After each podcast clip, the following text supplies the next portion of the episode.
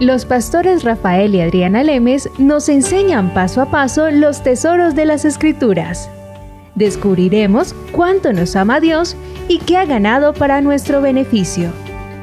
Este programa es patrocinado por nuestros amigos, miembros y socios de Iglesia Palabra Pura y Blaze Ministries International. Bueno, Rafael, continuamos con nuestro tema de sanidad un tema bien candente, diría yo, Rafael, porque eh, lo que hemos venido explicando en las escrituras es que la voluntad de Dios siempre es sanar.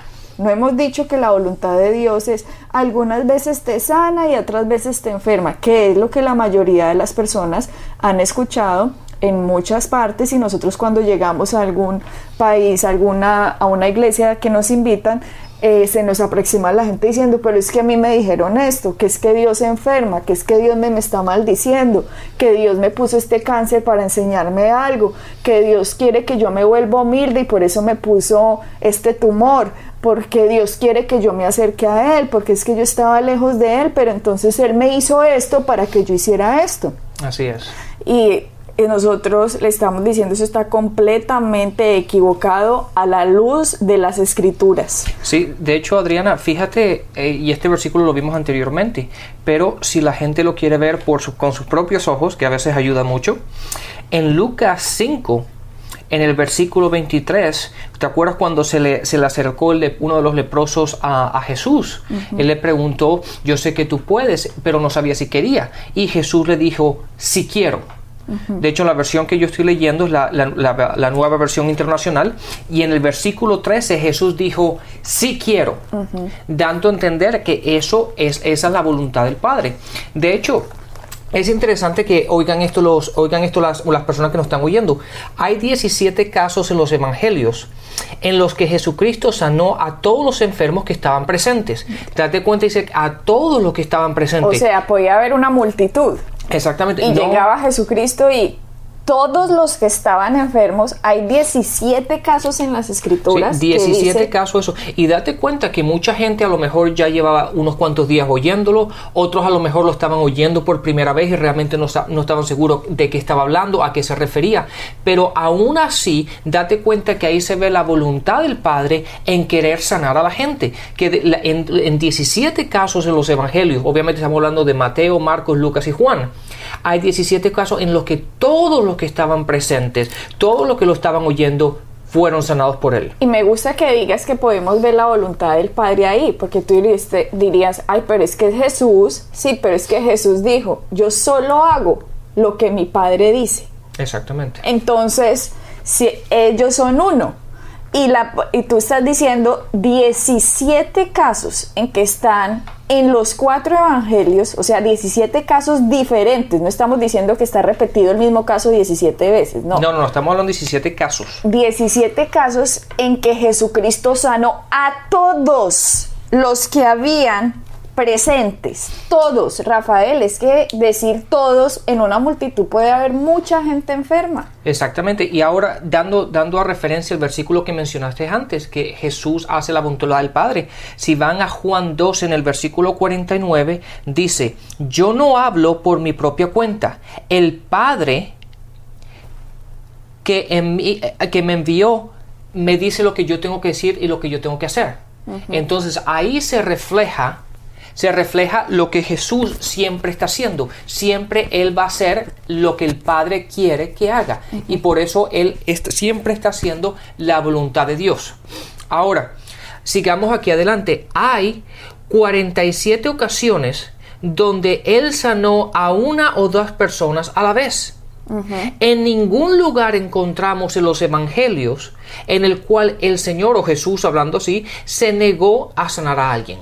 Entonces es interesante este dato porque a lo mejor las personas no se han puesto en la tarea de estudiarlo y ya acabas de decir 17 casos en que sanó a todos los que estaban presentes.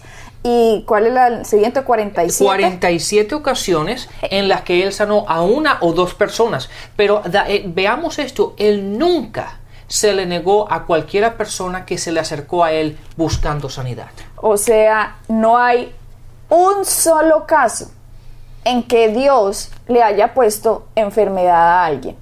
En realidad Él siempre estaba absolutamente con la voluntad de sanar a todas las personas que se estaban acercando a Él. Entonces, esto que estamos diciendo en este momento quita cualquier enseñanza denominacional que le estén diciendo a las personas que Dios a veces te enferma y que Dios a veces te sana, porque no tienen absolutamente ningún piso bíblico. Y este tema de la sanidad lo vamos a seguir, eh, lo vamos a seguir hablando. Ustedes tienen que entender que en Deuteronomio 28 están listadas todas las maldiciones y dentro de las maldiciones está obviamente la enfermedad. Y como habíamos visto en Gálatas 3, dice que Jesucristo vino y que Jesucristo llevó todas las maldiciones en la cruz. O sea que el motivo de Jesucristo llevar todas las maldiciones era que Él mismo iba a tomar la enfermedad para que después las personas, con lo que Él iba a hacer por su gracia, por su favor inmerecido, las personas pudieran acceder a la fe y tomar lo que Jesucristo hizo. Porque ya vimos que en Isaías dice que Él por sus llagas nos ha sanado.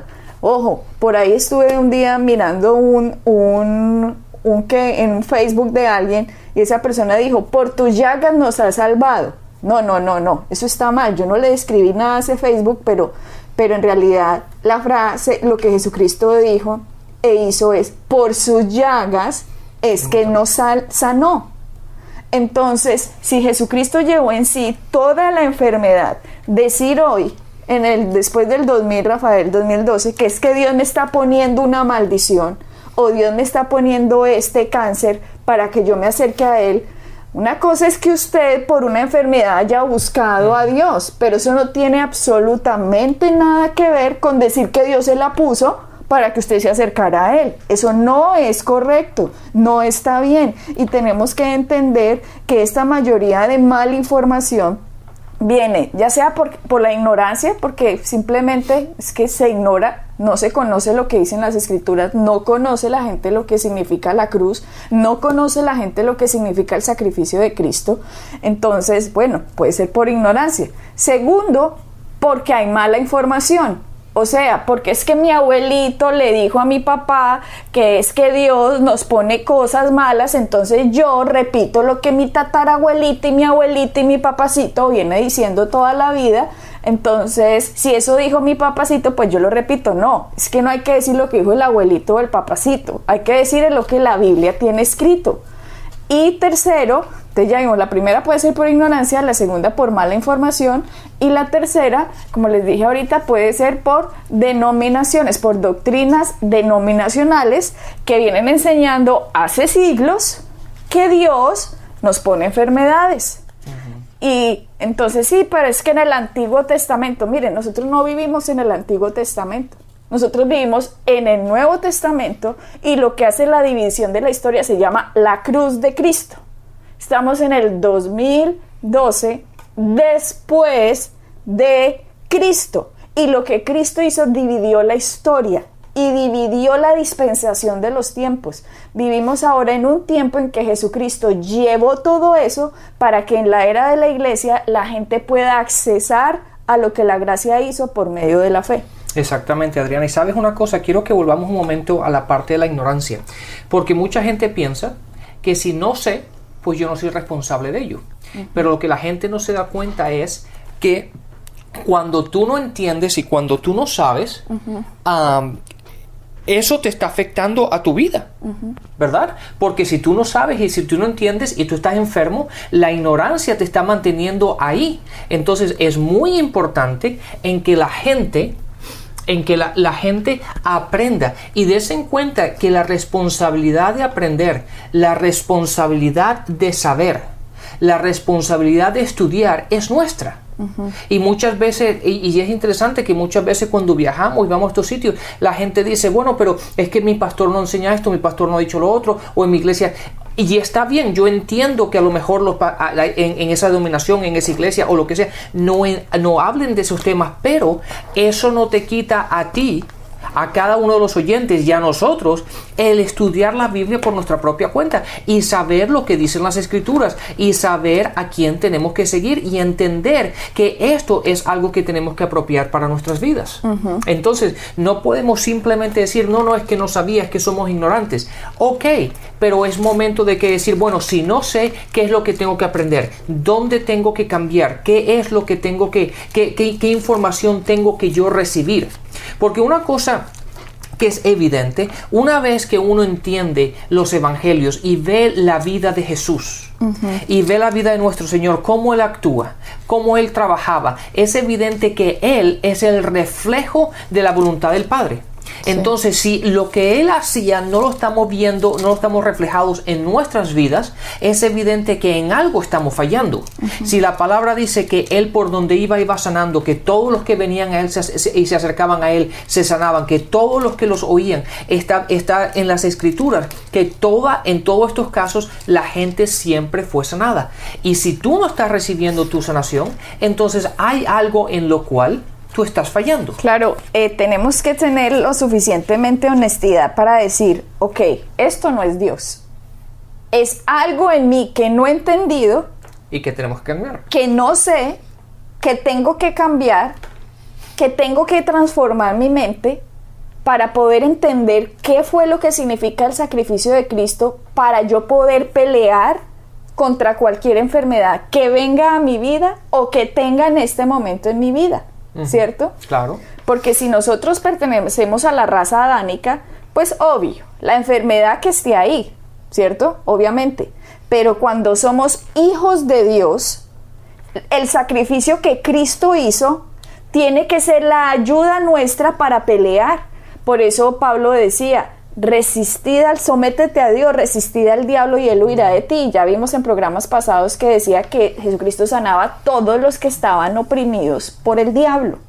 Entonces, primero, si hay algo en ti que te está diciendo, no, es que Dios me mandó esta enfermedad, pero ahora con esto que estás escuchando estás diciendo, no, momentico, entonces Dios no me mandó esto, entonces, ¿qué debo hacer? Renovar la mente, aceptar lo que Cristo hizo. Porque cuando uno acepta lo que Jesucristo hizo, es el primer paso, Rafael, para la pelea. Entonces, primero decir, esto no es Dios. La enfermedad no es de Dios. Ya vimos en varios programas, en varios versículos que decía que eran opresión de Satanás. Entonces, sabemos que si es opresión de Satanás, obviamente, como también vimos en otros programas, puede ser, no, un catarro, algo por algo que pasó que no tiene nada que ver con ninguna opresión.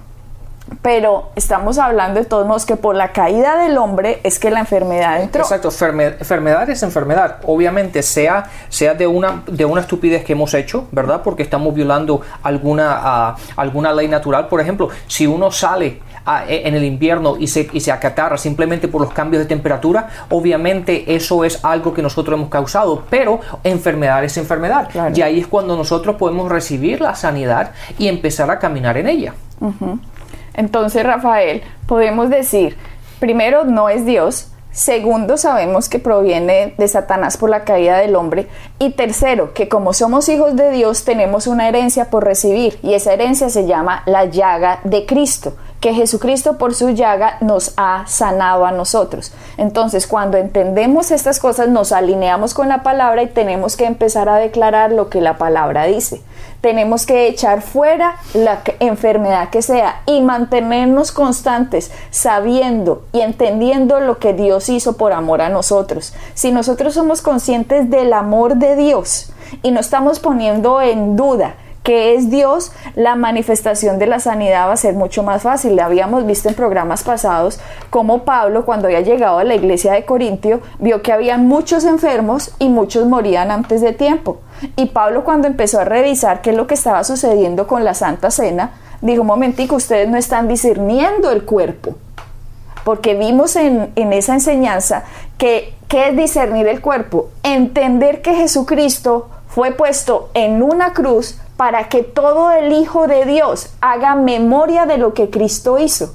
Y cuando nosotros hacemos memoria de lo que Cristo hizo y que Jesucristo llevó eso en su cuerpo, nosotros estamos discerniendo lo que nuestro Dios hizo para nuestro favor. Y es ahí cuando podemos accesar por fe a lo que la gracia hizo. Por eso es tan importante la Santa Cena, porque en la Santa Cena nosotros hacemos memoria también de las llagas de Cristo. Exactamente, así es. Y sabes, el otro punto que estábamos, el otro punto que estábamos viendo es la, la, la información o la mala información que tiene la gente. Y, ese es uno, ese, ese yo diría que es el punto más crítico en el cual tú y yo nos hemos, enfrentado, Adriana. Simplemente por el hecho de que, de que la gente tiene mala información en cómo están acercándose a las escrituras. ¿Por qué? Porque pues simplemente por el mismo hecho de que esas mismas personas no van después de que oyen a alguien predicar o enseñar, esas personas no van a la Biblia y a ver si corresponde lo que acaban de ir con las escrituras. Y esa mala información que reciben siempre se quedan meditando en ella o pensando en ella y, los lleva a un transcurso en la vida en lo que ellos piensan que están haciendo las cosas correctamente y de acuerdo a las escrituras están equivocados. Y aquí lo vemos en el, sentido de que la gran mayoría de la gente que viene a nosotros siempre está tratando de obtener la sanidad, no por lo que Cristo hizo, sino por sus propias obras. Siempre tratan de decir, no, pero es que estoy ayunando, no, pero es que estoy haciendo vigilia, no, pero es que estoy haciendo esto, no, pero es que estoy haciendo lo otro, y no entiendo por qué Dios no me sana. ¿Por qué? Porque la información que han, recibido es que de acuerdo a tus obras, de acuerdo a lo que tú hagas, de acuerdo a los sacrificios que tú hagas, entonces tú vas a obtener eso de Dios y eso es incorrecto. Nuestra fe lo único que va a hacer es obtener aquello que ya ha sido dado por gracia y el sacrificio que Jesús hizo en la cruz es todo lo que se necesita para que nosotros podamos caminar en esa, en esa sanidad. Ese punto que acabas de decir está muy interesante Rafael porque es muchísimas las veces que las personas se acercan a decir lo que tú acabas de decir. Es que yo estoy ayunando y yo he ido a la iglesia todos los domingos y he diezmado, entonces Dios, ¿por qué no me sana? Ahí le decimos, ese es su problema, porque la escritura no dice que nosotros fuimos sanados por el diezmo, la escritura no dice que nosotros fuimos sanados por el ayuno, la escritura no dice que nosotros fuimos sanados por ir a la iglesia, la escritura dice que por sus llagas nosotros fuimos sanados. Entonces, Rafael, lo que es la mala información. Y si nosotros miramos, por ejemplo, este hombre que Jesucristo, cuando fue a esta piscina de Bethesda, ¿recuerdas cuando sanó a esta persona que estaba paralítica? Entonces, ¿qué dijo Jesucristo después cuando él, este, cuando lo sanó y se le acercó, que se lo había encontrado en el templo?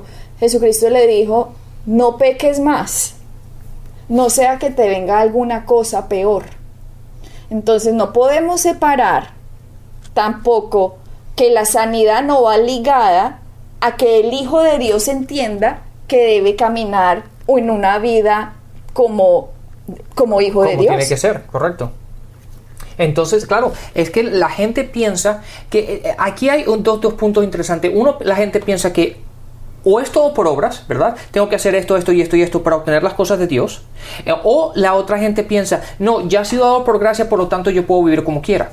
¿Verdad? Porque si por gracia recibo todo, entonces yo puedo vivir haciendo lo que, haciendo lo que quiera y, y violando lo que habla las escrituras. Entonces siempre hay, hay que no irse a las tangentes, hay que, hay que dividir, como tú siempre dices, la palabra correctamente y hay que ver exactamente dónde tenemos que caminar y cómo tenemos que caminar y caminar en la luz de la palabra. Ahora, si la palabra dice que no debes hacer mal al enemigo, que no tienes que, no tienes que adulterar, no tienes que cometer, a, no tienes que robar, no tienes que hacer lo otro, entonces entonces, no, es que tú no te puedes ir al extremo de decir, no, es que por gracia está todo cubierto. Entonces no importa que lo hagas porque Dios, Dios ya lo cubrió y estoy libre de pecado. No, eso no es así. Estás violando los principios que la palabra enseña. ¿Por qué? Porque cuando tú eres nacido de nuevo, tú tienes el Espíritu Santo, ¿verdad? Y el Espíritu Santo a ti te va a guiar y tú tienes, tienes una luz por la cual tú tienes, puedes caminar. Y Satanás Rafael va a querer siempre buscar una puerta de entrada para eh, llegar a, los hijos de Dios. O sea, Satanás siempre va a tratar de que el hijo de Dios esté mal, ¿cierto? Que esté pecando, que se aleje y se aleje cada vez más del Espíritu Santo, que cauterice la conciencia, que no empiece a escuchar esa voz. Pero eso va a suceder cuando una persona no entiende las escrituras. O sea, hay hijos de Dios, Rafael, que son salvos, que nacieron pues de nuevo, pero en realidad no tienen la luz de las escrituras. Y cuando una persona no tiene luz de la escritura, es muy fácil para Satanás robarlo de la bendición de Dios. ¿Por qué? Porque Mateo dice que cuando una persona escucha la palabra y no la entiende, viene Satanás y la roba. Entonces no significa que una persona no haya escuchado sino que puede simplemente no entenderla. Por eso vemos a tantas personas que son hijos de Dios, que han crecido en una iglesia, que de verdad aman a Dios, pero como no entienden la palabra, es muy fácil para ellos irse y meterse en drogas y llevarlos hasta terminar sus carreras, terminan sus familias, se tiran todo, pierden todo. Y puede ser un hijo de Dios, pero no entiende las escrituras. Entonces lo que hay que hacer es ir donde esa persona y entender que esa persona entienda cuál es el sacrificio que Jesucristo hizo por él, porque Jesucristo también nos perdonó. Entonces esto no se trata de, ay, es que ya soy salvo, entonces Dios le dice a usted, ahora mire a ver usted qué hace con su vida. No, tenemos que depender de la gracia de Dios cada día de nuestra vida, en cada época de nuestra vida. Y si en este momento usted está mal, si en este momento usted sabe que está haciendo lo que no tiene que hacer, Entienda que Dios está con los brazos abiertos esperando por usted. No huya de Dios. De hecho, Jesucristo dijo, no es el, no es el sano el que necesita al médico. Es el enfermo el que necesita al médico. Estas palabras las dijo Jesús, queriendo decir, no es la persona que está bien la que más, entonces ya yo necesito a Dios. No, todos necesitamos a Dios. Pero sobre todo es el que está muy mal la persona que está más apartada, la persona que está en pecado, la persona que está en drogas, que está en alcohol, bueno, la que está en lo que sea. Es esa persona la que necesita entender que Dios te está diciendo, no te condeno. Reciba el don de la no condenación, reciba el don del perdón, reciba el don de lo que la sangre hizo para que usted fuera justificado cuando una persona empieza a entender la escritura, Rafael, Satanás no tiene ya poder sobre esa persona. Y sobre esa persona en la vida va a ser más fácil dejar el pecado, va a ser más fácil hablar en fe, para esa persona y va a ser más fácil para lo que la gracia hizo, la sanidad llegar a esa persona. Exactamente, y para la gente, la gente que nos está oyendo, ellos se preguntarán, pero ¿por qué siempre van a la cruz, siempre van al sacrificio que hizo Jesús? Porque ahí está la base de todo. En Gálatas 3:13 dice, Cristo nos rescató de la maldición de la ley al hacerse maldición por nosotros, pues está escrito, maldito es el que está colgado de un madero. Entonces ahí es donde está todo. Nosotros hemos sido liberados de la maldición y uno de los aspectos en los cuales la maldición habla es de la, sanidad. De, ahí nos, nos nosotros recibimos sanidad de acuerdo a lo que Jesucristo hizo en la cruz. Claro, siempre nos vamos a ir a la cruz por eso, Rafael, para que la gente entienda el perdón, para que la gente entienda la sanidad, para que la gente entienda la bendición. Miremos el caso de Marcos 2, del 1 a 12, al 12, cuando fue este joven que llevaron y lo metieron, que era un paralítico, que lo metieron por el techo de una casa y que Jesús estaba en esa casa en medio de una reunión y que de me hicieron bajar al paralítico desde el techo a la mitad de la casa. Y Jesús viendo la fe de ellos, le dijo al paralítico, tus pecados te son perdonados. Imagínate. O sea, analicen por favor las escrituras. ¿Cómo así que tus pecados te son perdonados? Y la gente que estaba escuchándolo empezaron a pensar y a cavilar dentro de ellos mismos, ¿y este quién se cree que es? Perdonando pecados. ¿Este quién se cree que es? Entonces Jesucristo, sabiendo lo que estaban cavilando y pensando, le responde, les dice, eh, conociendo luego Jesús en su espíritu que cavilaban de esta manera dentro de sí mismo, les dijo, ¿por qué caviláis así en vuestros corazones? ¿Qué es más fácil decir al paralítico, tus pecados te son perdonados o decirle levántate, toma tu lecho y anda?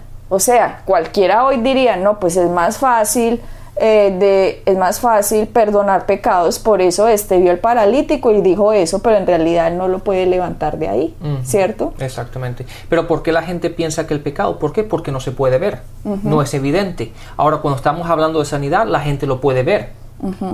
Pero entonces, este, este ejemplo muestra que este hombre seguramente estaba atado, Rafael, porque tenía condenación en su vida. Exactamente. Mientras una persona se sienta condenada por los pecados, la enfermedad se le va a quedar ahí manifestada. Por más que esté diciendo, ay Señor, eh, por tus llagas yo fui sanado, pero todo el día está condenado, condenado, condenado. Yo hice esto un día, yo hice aquello este día. Es Satanás el que está ahí condenándolo. Por eso Jesús le dijo a este muchacho primero, tus pecados te son perdonados para que este muchacho entendiera que recibiera el don de la no condenación, así como la mujer adúltera. A la mujer adúltera Dios le dijo, Jesús le dijo, no te condeno. Y la mujer, y después le dijo, levántate. Ahora miren este ejemplo. Le dice, tus pecados te son perdonados. Y le dijo al muchacho, levántate. Otra vez, Rafael, el mismo ejemplo, primero con una persona en pecado, pero ahora con una persona enferma, paralítica.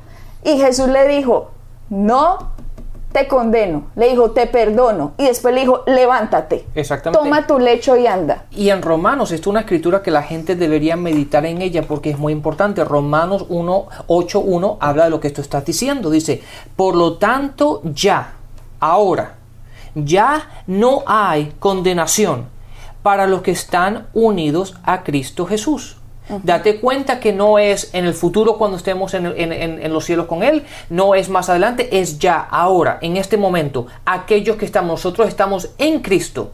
Cuando nosotros lo recibimos a Él, estamos en Él. Estamos sentados en lugares celestiales en Cristo.